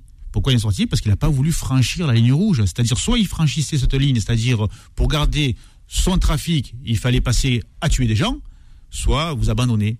Donc il y, a- il y a deux sortes de gens. Il y a ceux qui continuent et qui sont prêts à tout, et ceux qui se disent ben, je ne veux pas franchir la ligne rouge. Redouane, en fait, vous, vous confirmez que vous êtes sorti parce que vous ne vouliez pas devenir criminel. Exactement. On n'était pas dans cet esprit-là de criminalité, on était dans la délinquance. Vous On étiez avait- des trafiquants de stupéfiants. trafiquants de stupéfiants uniquement. On va pas, on va pas se faire passer pour des, euh, des bisounours, mais on avait cet esprit-là de pas franchir d'énormes limites. Ouais, je l'ai dit tout à l'heure, vous n'êtes pas l'abbé Pierre non plus. Donc, euh, mais mais vous avez l'honnêteté de dire euh, que nous on trafiquait, on voulait le faire pour la pas du gain, mais de l'autre côté on voulait, on a tué personne et c'était pas notre notre aspiration. Et c'est pour ça que vous êtes retiré parce que derrière il y a des gens qui sont venus vous bousculer et qui ont tué des proches à vous, Oui, complètement. des très proches. même. Et une énorme différence entre nous et, et aujourd'hui, on ne trafiquait pas la cocaïne, nous. Pourquoi? Parce que la cocaïne tue. Contrairement au shit. Mais quand on vous écoute, on a l'impression que vous étiez des trafiquants avec un cadre de valeur. C'est possible ça? Oui, oui. Oui, oui. C'est exactement ça. C'est Mais Redouane, ça. je- moi je vous entends, vous êtes un garçon posé, vous vous exprimez bien, on sent que vous êtes structuré, euh, euh, vous formulez euh, des réponses qui, qui ont du sens. euh, pourquoi vous, vous n'avez pas à un moment donné, vous n'êtes pas dit, je sors d'un quartier difficile, certes, euh, on vit dans la misère comme comme beaucoup issus des quartiers, et, et on va trouver notre notre voie dans, dans, le, dans le droit chemin. Pourquoi cette facilité à verser dans la délinquance? Pourquoi ce circuit court, j'ai envie de dire, qui quelque part met à mal toutes les valeurs qui vous ont été transmises par vos parents. Aujourd'hui, avec recul, si c'était à refaire, dites la vérité, vous le referiez dans le cadre de ce que vous avez fait, ou vous dites non, non, non, non. Après coup, on a vraiment on a fait les cons. Ben, encore une fois, avec le changement de monde qu'on vit aujourd'hui et le nôtre à cette époque, euh, sincèrement, je vais vous dire oui. Si c'était à refaire, on l'aurait refait. Avec la mentalité qu'on avait avant. Et, euh, et puis voilà. Pour vous, la situation, elle est, elle est, elle est perdue ou pas? Est-ce que vous êtes quelqu'un qui, qui gardait une forme d'optimisme quant à la situation? On peut la reprendre en main ou pas la situation? J'espère, c'est notamment pour ça que je suis là aujourd'hui, c'est en espérant trouver des solutions et, et, euh, et, euh, essayer de trouver une issue à tout ça. Essayer de revenir à la normale, on va dire. Mais avec ces... ces- L'avocat disait un bon truc, si, euh, si on légalise, il faudrait euh, vraiment très très très encadrer tout ça. On va, en reparler. On va poursuivre. On va voir un médecin, un médecin qui sera avec nous euh, donc après la pause que, que je vous propose pour quelques minutes. Restez avec nous parce que la, dimension santé publique, la dimension thérapeutique, euh, c'est important aussi d'avoir l'avis du médecin. On a euh, une maire de terrain, la mairesse de Pontoise, Stéphanie Von, qui est avec nous, un fonctionnaire de police euh, qui a travaillé sur la lutte contre les stupéfiants, un ancien délinquant. Il nous faut l'avis des médecins. On l'a dans quelques minutes. Restez avec nous. Les engagés, les engagés reviennent dans un instant. 10h midi. Les engagés présentés par Karim Zeribi sur Beurre FM. De retour sur Beurre FM euh, pour aborder un sujet qui est grave et qui est inquiétant dans notre pays. C'est euh, le développement euh, du trafic de stupéfiants et particulièrement de cannabis que nous abordons ce matin avec la mairesse de Pontoise, Stéphanie Van E, mairesse LR, qui est au premier rang du combat contre l'insécurité dans sa ville et qui euh, nous euh, témoigne aujourd'hui de ce qu'elle vit avec les trafics dans sa commune, Euh, la, la, la, la, prise d'otage, si je puis dire, de ses habitants des quartiers populaires et qui lui demandent euh, euh, plus de sécurité, plus de moyens. Alors on sait que tout ne dépend pas euh, des collectivités locales et du maire sur ces questions, cette question régalienne de l'insécurité, mais le maire met en place euh, police municipale, la vidéosurveillance, des médiateurs, de- une action sociale et euh, nous des partenariats avec euh, la police nationale. Stéphanie Van eux va nous le dire dans quelques instants certainement aussi dans les, les solutions puisque ce- c'est euh, ce que nous voulons aborder au cours de cette dernière partie euh, donc des engagés aujourd'hui. Il nous faut parler des solutions. Dans ce monde grave, on veut garder quand même une lueur d'optimisme, une fenêtre euh, d'espérance vers le meilleur. Donc euh, c'est pour ça aussi que certains font de la politique, d'autres sont engagés sur le pas associatif ou donnent euh, de leur vocation dans des euh, institutions républicaines telles la police, euh, la santé, l'éducation euh, et autres. Euh, nous avons euh, la chance et le plaisir euh, d'accueillir euh, euh, à l'antenne le professeur Hamid Benyamina, qui est chef du service psychiatrie et addictologie de l'hôpital Paul Brousse à Villejuif, Villejuif dans le 94. Euh, Amine Benyamina est président aussi de la Fédération française d'addictologie. Euh, c'est donc euh, un ponte, j'ai envie de dire, euh, sur, en matière de santé publique euh, sur ce sujet. Euh, bonjour professeur. Bonjour. Merci. Merci, euh, merci pour l'invitation. Merci surtout de prendre du temps. On sait que vous êtes très pris euh, de vous libérer quelques minutes avec nous.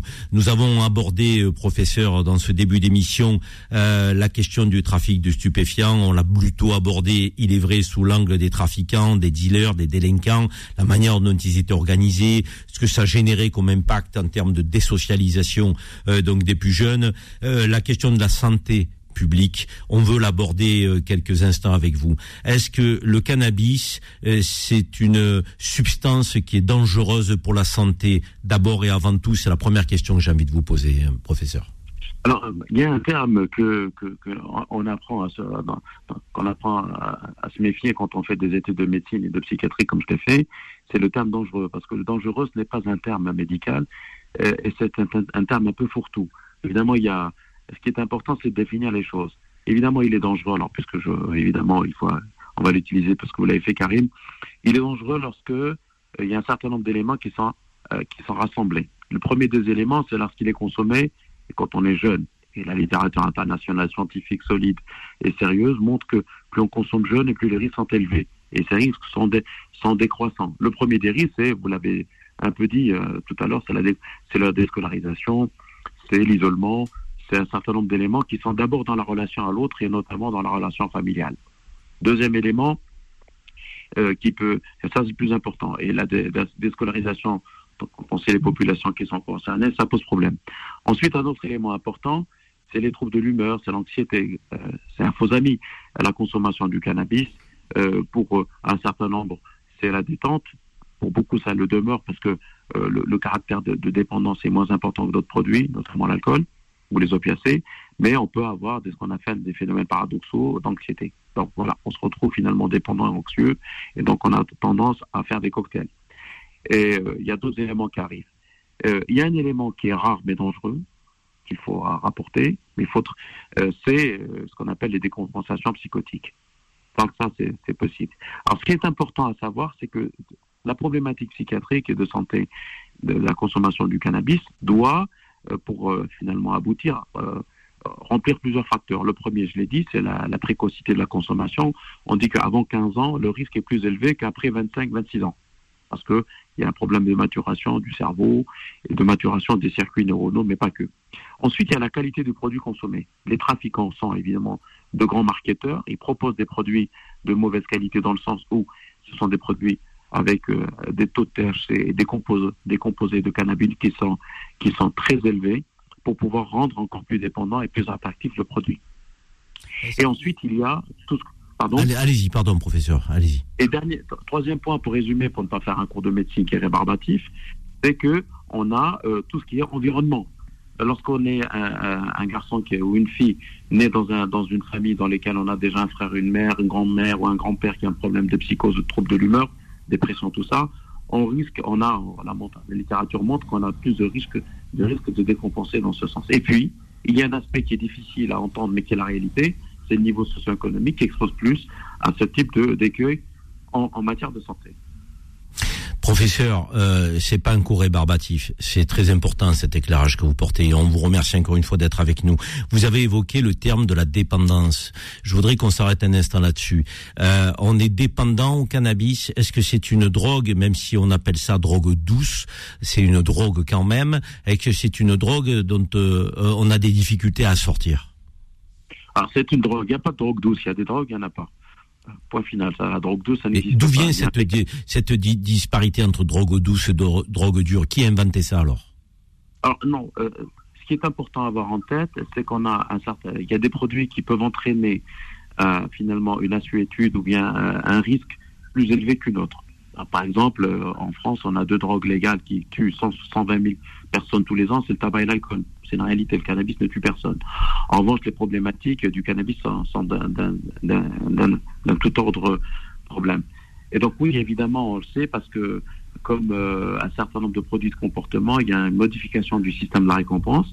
Et on a très clairement, pour les grands consommateurs, j'entends bien, des, difficultés à, s'arrêter avec quelques signes, quelques signes physiques. Parce que le, le problème chez le grand public, c'est que on a dans l'esprit, ce qui est normal, la notion de dépendance, avec la notion de sevrage visible. Avec l'alcool, on voit, on, tremble, on a des sueurs. Pour les grands consommateurs, ils ont des crises d'épilepsie. Euh, et dans les films, on a bien vu, ils, regardent, ils voient des animaux, voilà, quoi, dans l'excès. Et pour les opiacés, euh, on voit bien, euh, c'est le junkie qui, qui n'a pas sa drogue. Le cannabis, c'est différent. Donc, il y a une vraie dépendance. Elle est d'abord psychologique, un tout petit peu physique, des insomnies, tout ça. Le problème, ce n'est pas la dépendance, c'est les problématiques associées à la consommation des produits. C'est-à-dire Parce qu'on est dépendant de la vie. C'est-à-dire, euh, ce qui fait le statut, euh, finalement, de dangerosité ou, du caractère euh, un peu compliqué d'une drogue, c'est tout l'environnement. Il y a moins de personnes qui consomment des opiacés et de l'héroïne qu'il y a de, personnes qui consomment de, de l'alcool. Pour autant, si vous interrogez vos auditeurs, vous leur dites, d'après vous, quel est le plus dangereux, plus dangereux des drogues? Est-ce que c'est l'héroïne, c'est l'alcool? Ils vous disent l'héroïne, ce qui est normal. Mais par contre, l'héroïne tue moins que ne tue l'alcool. C'est tout ça qui est important à avoir en tête. Hein.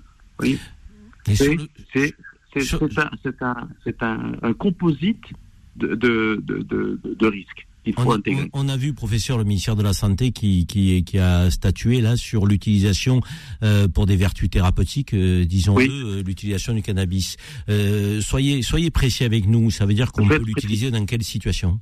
Complètement. Alors le cannabis thérapeutique, ou ce qu'on appelle les médicaments base de cannabis, ce sont des médicaments comme tous les médicaments. Vous savez que lorsque vous avez mal, vous prenez des, des ce qu'on appelle des antagiques avec des opiacés. Les opiacés, ça n'est rien d'autre que le cousin diacre, pour ne pas dire le frère, de l'héroïne. Lorsque vous avez des difficultés à dormir ou que vous êtes anxieux, vous prenez des benzodiazépines. Les benzodiazépines, ce sont des tranquillisants qui peuvent entraîner des dépendances. Eh bien, il y a un certain nombre de, personnes, elles sont dans des maladies rares, qui répondent de manière favorable à des produits à base de THC. Donc, là, là-dessus, je pense que c'est une erreur de ne pas donner cette possibilité de généraliser des médicaments à base de THC. Pourquoi? Parce que issu le, le circuit classique du développement d'un médicament. C'est ça qu'il faut avoir en tête, vous voyez, ça, c'est important. À ne pas confondre avec le cannabis dit festif, et pour lequel j'aurais peut-être un mot à dire si vous m'autorisez, que vous l'avez très bien dit, qu'une des manières aussi de lutter contre le trafic, une des manières de, de réguler, c'est probablement de réfléchir à une modification du cadre légal en France. euh, j'ai pas été invité pour ça, mais je vous le dis parce que c'est un, c'est aussi un abord c'est une question de santé publique aussi qu'il faut avoir en tête. Le chef du service euh, psychiatrie et addictologie de l'hôpital Paul Brousse, avec juif que vous êtes, et président de la Fédération française d'addictologie, est-il favorable ou pas à la légalisation du cannabis en France? Légalisation encadrée, Oui. je le précise, avec des règles claires. Euh, Est-ce que vous êtes favorable ou pas? Alors moi, je suis favorable, évidemment, parce que mes positions sont publiques, mais je ne veux pas être caricaturé. Et je vous remercie de me donner la parole pour expliquer ma pensée. Moi, lorsque j'ai commencé à faire de la, de la dictologie il y a 25 ans, j'étais euh, jeune interne, et même non, j'étais déjà chef de clinique et praticien, et j'ai combattu de manière euh, claire tout ce qui est autour de, du caractère un peu laxiste des choses. Je mets tout ça entre guillemets. Je me suis rendu compte, parce que je me déplace beaucoup dans les pays où ils ont légalisé, en Amérique latine, en Espagne, au Portugal, aux États-Unis, que la, guerre à la drogue se transformait à la guerre aux drogués que ça ne marchait pas comme ça. Et que pour pouvoir protéger, euh, au lieu d'aller attaquer l'émetteur qui est très compliqué, qui est très organisé, c'est que la drogue génère des, milliards et des milliards, mieux vaut protéger les personnes qui sont le réceptacle de ces trafiquants. Et donc une des choses que, que, l'on a apprises avec, euh, avec ce qui s'est passé euh, dans le monde, et notamment dans les pays qui ont légalisé ou encadré, au Canada, euh, en Amérique latine, là les Allemands sont en train de mettre en place un, un cadre, c'est probablement de changer le cadre légal pour casser un tout petit peu le trafic et mettre un delta. On voit bien, hein, j'ai le rapport euh, de la légalisation qui a été faite au Canada il y a cinq ans, qui est assez favorable. On n'a pas augmenté la consommation chez les jeunes, on les a un peu, même un peu plus protégés.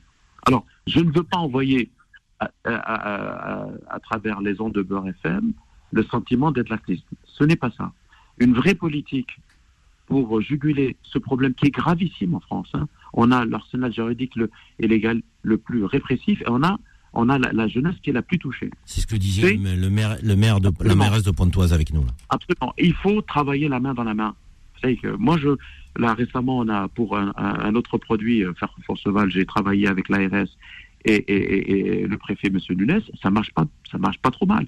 C'est réprimer, protéger, traiter et changer le cadre légal pour pouvoir euh, essayer autre chose. Quand ça ne marche pas depuis 1970, on est des gens conscients, on n'est pas des, des, des, des idiots.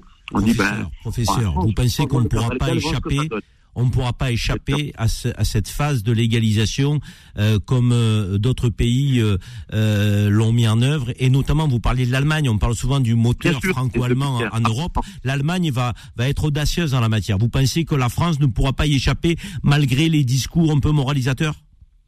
Alors moi, je dis pas échapper parce que je dis la France doit y aller et la France, elle a un rôle important euh, dans le monde et en Europe parce que on a une très bonne médecine, on a un système de santé bien organisé, même s'il est actuellement, il tousse un peu, et on doit inventer un modèle français. Je plaide pour une conférence une convention nationale sur le THC. Euh, il ne faut plus opposer les pour et les contre, c'est pas ça le but. On a assez d'éléments, des expériences, on a la documentation, on a des rapports scientifiques. Il n'y a pas d'opinion, vous voyez, Karine. Ce- on ne peut plus euh, se, se contenter de dire, moi je pense que, non, non, tu ne penses pas.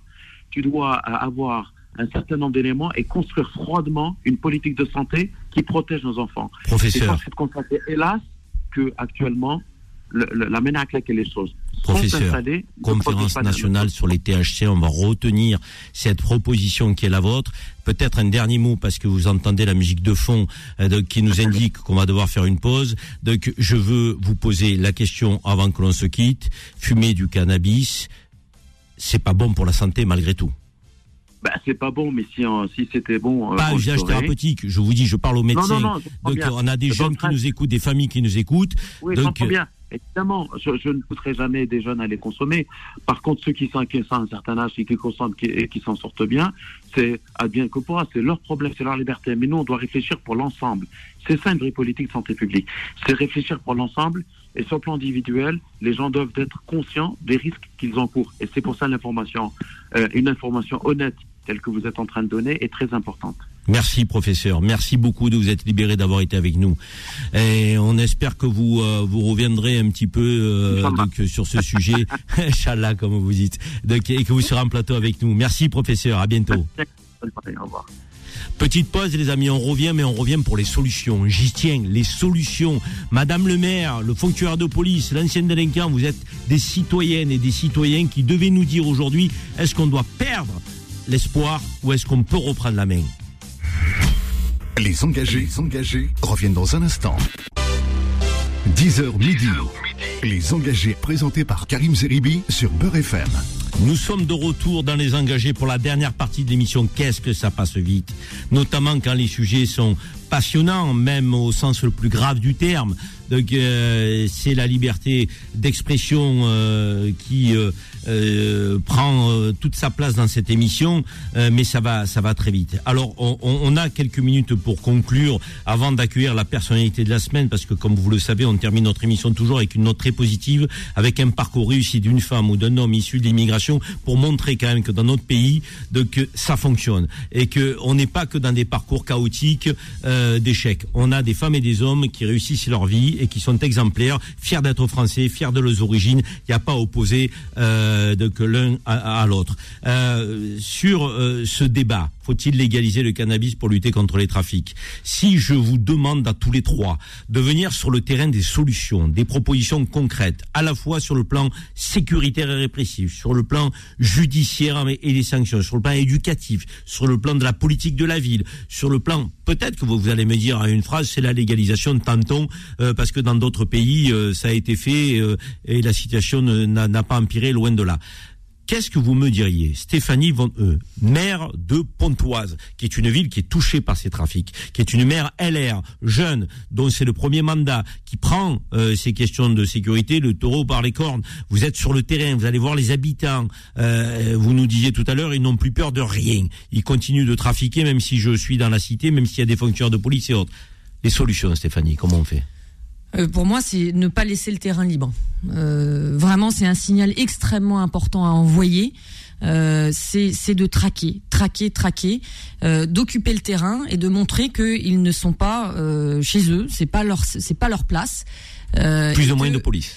Oui, Traquer, de- occuper le de- terrain avec qui plus, plus de moyens, une meilleure organisation, en tout cas ne pas lâcher le terrain et au contraire le reconquérir. Euh, ne pas en avoir peur, aller au contact, les déranger encore et toujours. Et ensuite, évidemment, que la police fasse son travail, la justice idéalement euh, derrière. Mais déjà, moi, en tant que en tant qu'élu local, le signal que je veux envoyer, c'est certainement ça. C'est on ne laisse pas faire. Mais concrètement, moi j'aime quand vous êtes pas. concrète, Madame le maire. C'est quoi Plus de fonctionnaires de police C'est le fait d'avoir effectivement police municipale, police nationale, d'avoir des caméras. Les caméras, vous savez, on en parle, on nous dit à un moment euh, c'est pas efficace parce qu'elles sont cassées.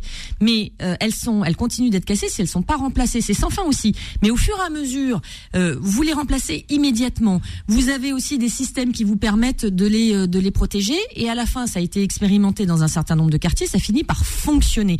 Donc le message moi que je veux passer, c'est qu'il ne faut pas abandonner le, le- le terrain et il ne faut pas abandonner précisément cette reconquête d'un certain nombre de quartiers. Ça, c'est le message en tant que maire que moi je veux mais absolument porter et, tenir et réaliser sur le terrain. Après, après.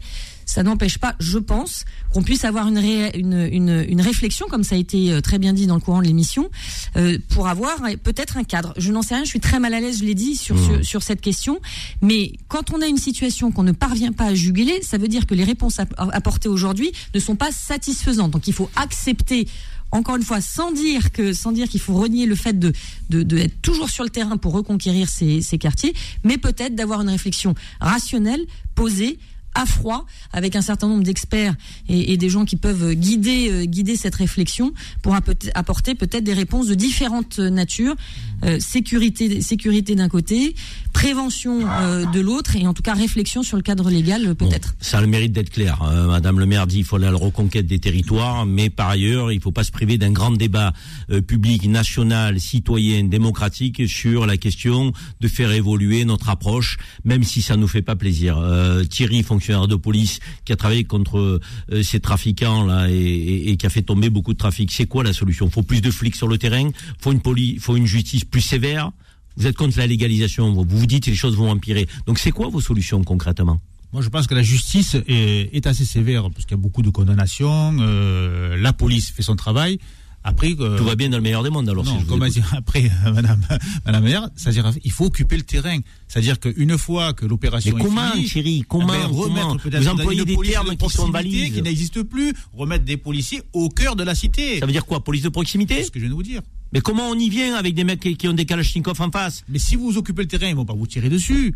Euh, j'ai- moi, on m'a jamais tiré dessus. J'ai fait toutes les cités euh, du 93 ou de Marseille. On m'a jamais tiré Donc dessus. vous dites il faut revenir sur le terrain avec des policiers pas équipés, armés, en tenue, qui vont à la reconquête du terrain. Le- c'est-à-dire que ça va rassurer les habitants. On reste sur le terrain. c'est Tous pas- les jours. On laisse pas les habitants. Tous les jours, Thierry. ben, tous les jours. Ben, tous les jours. Il faut constamment sur les points. Tout Marseille, par exemple, il y a sur les grosses cités. euh, C'est pas tout Marseille non plus. Et voilà, on peut arriver à, à mettre des, des policiers de proximité. Mais on dit que la police de proximité, c'est la, la police de papa, c'est l'îlotier, c'est machin, Et c'est est pas bon, ça marche pas. Euh, certains derrière- nous disent ça. Vous, vous êtes fonctionnaire de police, vous nous dites quoi? Eh ben, il faut la répression, mais derrière, il faut la prévention. On peut pas faire que la répression. Tout le, le tout répressif ne marche pas. Il faut faire la répression, qui est obligatoire, bien sûr, et derrière, après, faire de la prévention. C'est quoi la Donc, prévention? Occuper le terrain. Alors encore une fois, occuper le terrain. Mais Toujours pareil avec des fonctionnaires de police, police de proximité. Bien Pour vous, c'est de la prévention. C'est de la prévention. C'est de la prévention. Le trafic, euh, s'il y a la, police qui est là, ils vont ou alors se déplacer. C'est c'est possible, mais en tout cas, euh, Mais vous savez qu'on n'a pas les effectifs aujourd'hui. Il y a un syndicat qui disait qu'il faut recruter 30 000 fonctionnaires de police de plus si on veut une police de proximité. Allons-y. Ça dépend ce qu'on veut faire. Qu'est-ce qu'on veut faire? On préfère euh, alors euh, légaliser le, le cannabis pour le banaliser, pour dire bah, finalement c'est la seule solution? Ou alors on veut gagner le terrain. C'est ça qu'il faut voir. Donc il n'y a pas assez de volonté politique? Il faut mettre plus les moyens pour garder le terrain. Redouane, vous avez le mot de la fin, Redouane. Ben écoutez, moi j'ai la même euh, approche que monsieur le fonctionnaire de police. Police de proximité. Police de proximité, pour moi, c'est la plus grande erreur qui a été faite dans les quartiers. De l'enlever ou De l'enlever. Ah, rassurez-moi. Parce que nous, à notre époque, les policiers de proximité, il y en avait, il y en avait une grande majorité qui vivaient au cœur de la cité avec nous. Ouais, mais aujourd'hui, les gars, attendez, excusez-moi, c'est impensable ce que vous dites. Vous nous dites, ils sont armés, ils ont 13 ans, ils ont des calaches, ils ont des armes, ils tirent sur la police, ils ont peur de rien, ils se montrent, ils s'affichent. En gros, c'est le cartel de Medellin. Donc, et, et vous nous dites, ben, ils habitaient dans la cité, mais c'était l'îlotier de papa, ça. Oui, mais parce qu'on a laissé le. Est-ce qu'on peut revenir avec ça? Est-ce que c'est pas trop tard? Trop tard, je pense pas. Beaucoup d'efforts, il va en falloir. Mais euh, c'est vraiment l'une des plus grandes erreurs qui a été faite dans les cités, de, laisser à l'abandon et, complètement vide de, de, de, On parle des policiers, mais je parle des associations, je parle des, des, euh, des, des- des lieux publics, la poste, les mairies. Tout a disparu dans les cités à Marseille. hein. Tout a disparu. On, on laisse ces jeunes livrés à eux-mêmes et faire ce qu'ils veulent. Ouais, ce sont pas des victimes non plus. C'est pas des Pas de victimes. Je suis pas- victimisation, Je suis pas, là en train de les victimiser, mais je suis là en train de constater ce qui se passe réellement sur les terrains. Et après, de fait, voilà, voilà le résultat. Bon, on va terminer notre débat en disant quand même que l'immense majorité des habitants des quartiers sont des gens honnêtes, qui respectent les lois de la République, qui trouvent leur place dans la société. On n'en parle jamais, ce sont les invisibles de la société française. On a parlé aujourd'hui de cette minorité agissante négative parce qu'elle nous empoisonne tous, donc et elle commet des crimes dans le pays, donc il faut lutter contre. Mais encore une fois, l'immense majorité des habitants des quartiers donc respectent les lois de la République et veulent trouver leur place dans la société. Donc ça n'est pas une démarche qui consiste à stigmatiser les quartiers. En même temps, on est contre la victimisation et le misérabilisme. Euh, je crois que vous avez un projet d'ouvrage tous les deux, messieurs, pour terminer. Tout à fait, c'est un témoignage euh, sur mon métier de policier ou de, de 30 ans de police. Voilà, c'est en cours.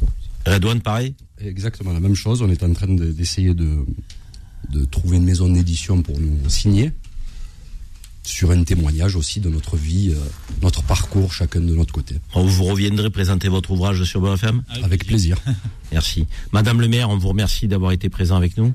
Vous restez avec nous pour la personnalité de la semaine Avec plaisir. C'est une rubrique positive. C'est la personnalité de la semaine. La personnalité de la semaine. Faudil qui présente le portrait de la personnalité de la semaine. Qui est notre personnalité? Et ben cette fois-ci, je vous emmène à Pierrefitte sur scène en région parisienne pour vous présenter Hakim Saïdi. Le 22 août 1979, le monde compte un sourire de plus. En ces temps-là, dans la vie, vous n'avez qu'un seul repère qui sont vos parents, quelque part dans le ciel de sa mémoire. Si l'on est si près à la fois une enfance heureuse d'un petit garçon à laquelle on pense sans cesse, une enfance sur laquelle veillaient ses parents, ses anges gardiens qui l'admirent, qui lui donnent la main, qui l'aident à traverser la vie et sa jeunesse avec cette force protectrice qui faisait de lui un jeune garçon éclatant de joie et de bonheur. C'est avec le sourire et des yeux pleins d'amour que ses parents le regardent grandir. Ses années scolaires vont être illuminées de succès. Il décroche son bac en sciences à l'âge de 19 ans. Deux ans plus tard, il obtient un bac universitaire en réseau euh, de télécommunications. Avec beaucoup d'efforts et de sacrifices, il intègre en 2002 l'École nationale supérieure des télécommunications de Bretagne et il décroche un master trois ans plus tard. Un parcours atypique, symbole de persévérance et de travail qui lui a permis de réalisé son rêve en 2006 de créer sa propre entreprise de services numériques qui accompagne aujourd'hui les grandes entreprises du CAC 40 et des grandes entreprises françaises dans la transformation digitale. Pour conclure, mon cher Karim, ce portrait, j'ai choisi d'emprunter une citation à l'écrivain, philosophe, poète, dramaturge et acteur latin Publilius Cyrus qui résume bien son parcours. Je le cite. Avec de la patience et de la persévérance, on vient à bout des choses les plus difficiles dans la vie. Merci Faudil. Kim Saïdi, bonjour. Bonjour, monsieur Zeribi. Très heureux de vous avoir à l'antenne. Vous avez un très beau parcours. Quel est le secret de votre réussite, mon cher Hakim Parce qu'on a envie de comprendre. On parle souvent des trains qui arrivent en retard. Vous faites partie de ces trains qui arrivent à l'heure et dont on ne parle jamais dans la société française. Comment vous avez fait pour avoir un si beau parcours Écoutez, déjà, je pense que on peut euh, remercier les parents. Effectivement, l'éducation a, joué un rôle important. Euh, beaucoup d'amour de, de, de, la maman et un papa qui était qui nous a poussé dans les études. Et donc euh, ça je pense que c'est la première clé de la réussite. Ensuite la persévérance euh, la persévérance et aussi l'entraide l'entraide entre amis puisque aujourd'hui NetSystem a été monté avec des amis d'enfance puisqu'on vient tous du même quartier. Donc l'entreprise aujourd'hui qui est un groupe qui a 16 années d'existence et qui est présent aussi à l'international a été monté euh, avec des personnes et des copains d'enfance qui euh, euh, sont, sont, toujours entraidés en fait entre eux. Et donc l'entraide est, très importante. Vous êtes fier de votre parcours? Et vos parents sont fiers de votre parcours? Oui, oui, oui, oui, oui, les parents, forcément, oui, oui, oui, par, rapport peut-être à d'autres parcours. Après, je pense qu'il y a beaucoup de personnes comme moi hein, qui sont dans les quartiers et qui, qui, ont réussi, qui ont grandi dans des, des quartiers populaires. On n'en parle pas assez, selon vous, de ces personnes-là? Oui, forcément. Effectivement, moi j'ai beaucoup d'exemples en fait autour de moi et on est beaucoup focalisé, euh, notamment dans les médias, euh, sur des minorités. Euh, vous l'avez bien dit tout à l'heure, Monsieur Zeribi, on est focalisé en permanence sur le côté négatif, alors qu'il faudrait peut-être se concentrer sur le côté positif des choses. Hakim Saïdi, quelles sont vos ambitions aujourd'hui pour l'avenir? Donc vous êtes un jeune quadra, vous, avez réussi, on peut le dire, hein, donc avec votre vos, vos, associés, votre société dans le numérique. Quelles sont vos ambitions aujourd'hui? Vous voulez jusqu'où? Alors, nos ambitions aujourd'hui, euh, on a, on, a, on a un groupe qui est présent en fait à l'international. On répond en fait à des, à des problématiques euh, de terrain. Euh, on, on, a une, un incubateur en fait où on, on, développe en fait des outils, des outils innovants qui nous permettent en fait de, de, de répondre à, différents besoins chez, chez, chez, nos clients. Et nos ambitions euh, sont, sont, sont, simples. Hein. C'est euh, aujourd'hui de transmettre, euh, de, de, pousser, de tirer des, des, des, jeunes qui ont envie de réussir et, et, essayer de les amener où nous on a réussi à arriver aujourd'hui. Quel conseil vous donneriez justement à cette jeunesse qui parfois se cherche et veut trouver sa place dans la société? Quel conseil vous donneriez? Alors, faire le bon choix, faire les bons choix, euh, rester positif euh, et surtout viser, viser les grandes écoles, intégrer les grandes écoles, prenez des, des, des, places et même si on vous ferme les portes, passez par les fenêtres. Ne pas s'auto-censurer. C'est ça, tout à fait. Merci Hakim pour ce beau témoignage. Merci Hakim. Belle continuation à vous. On a été heureux de vous avoir à l'antenne aujourd'hui. Vous avez démontré que ben c'est vrai qu'on peut faire le choix de créer un réseau de, de, de, trafiquants euh, de cannabis euh, dans le quartier, mais on peut faire aussi le choix de créer sa entreprise et sa société, de réussir. Vous êtes euh, majoritairement le plus nombreux à le faire, donc il faut continuer dans cette direction. Redouane, merci. Vous avez réussi votre insertion. On est content pour vous. Vous reviendrez nous voir lorsque vous aurez écrit votre livre. Merci à tous les trois. Très belle émission. Je suis content de vous avoir eu. Rendez-vous la semaine prochaine, les amis. Soyez fidèles à Beurre FM et aux engagés.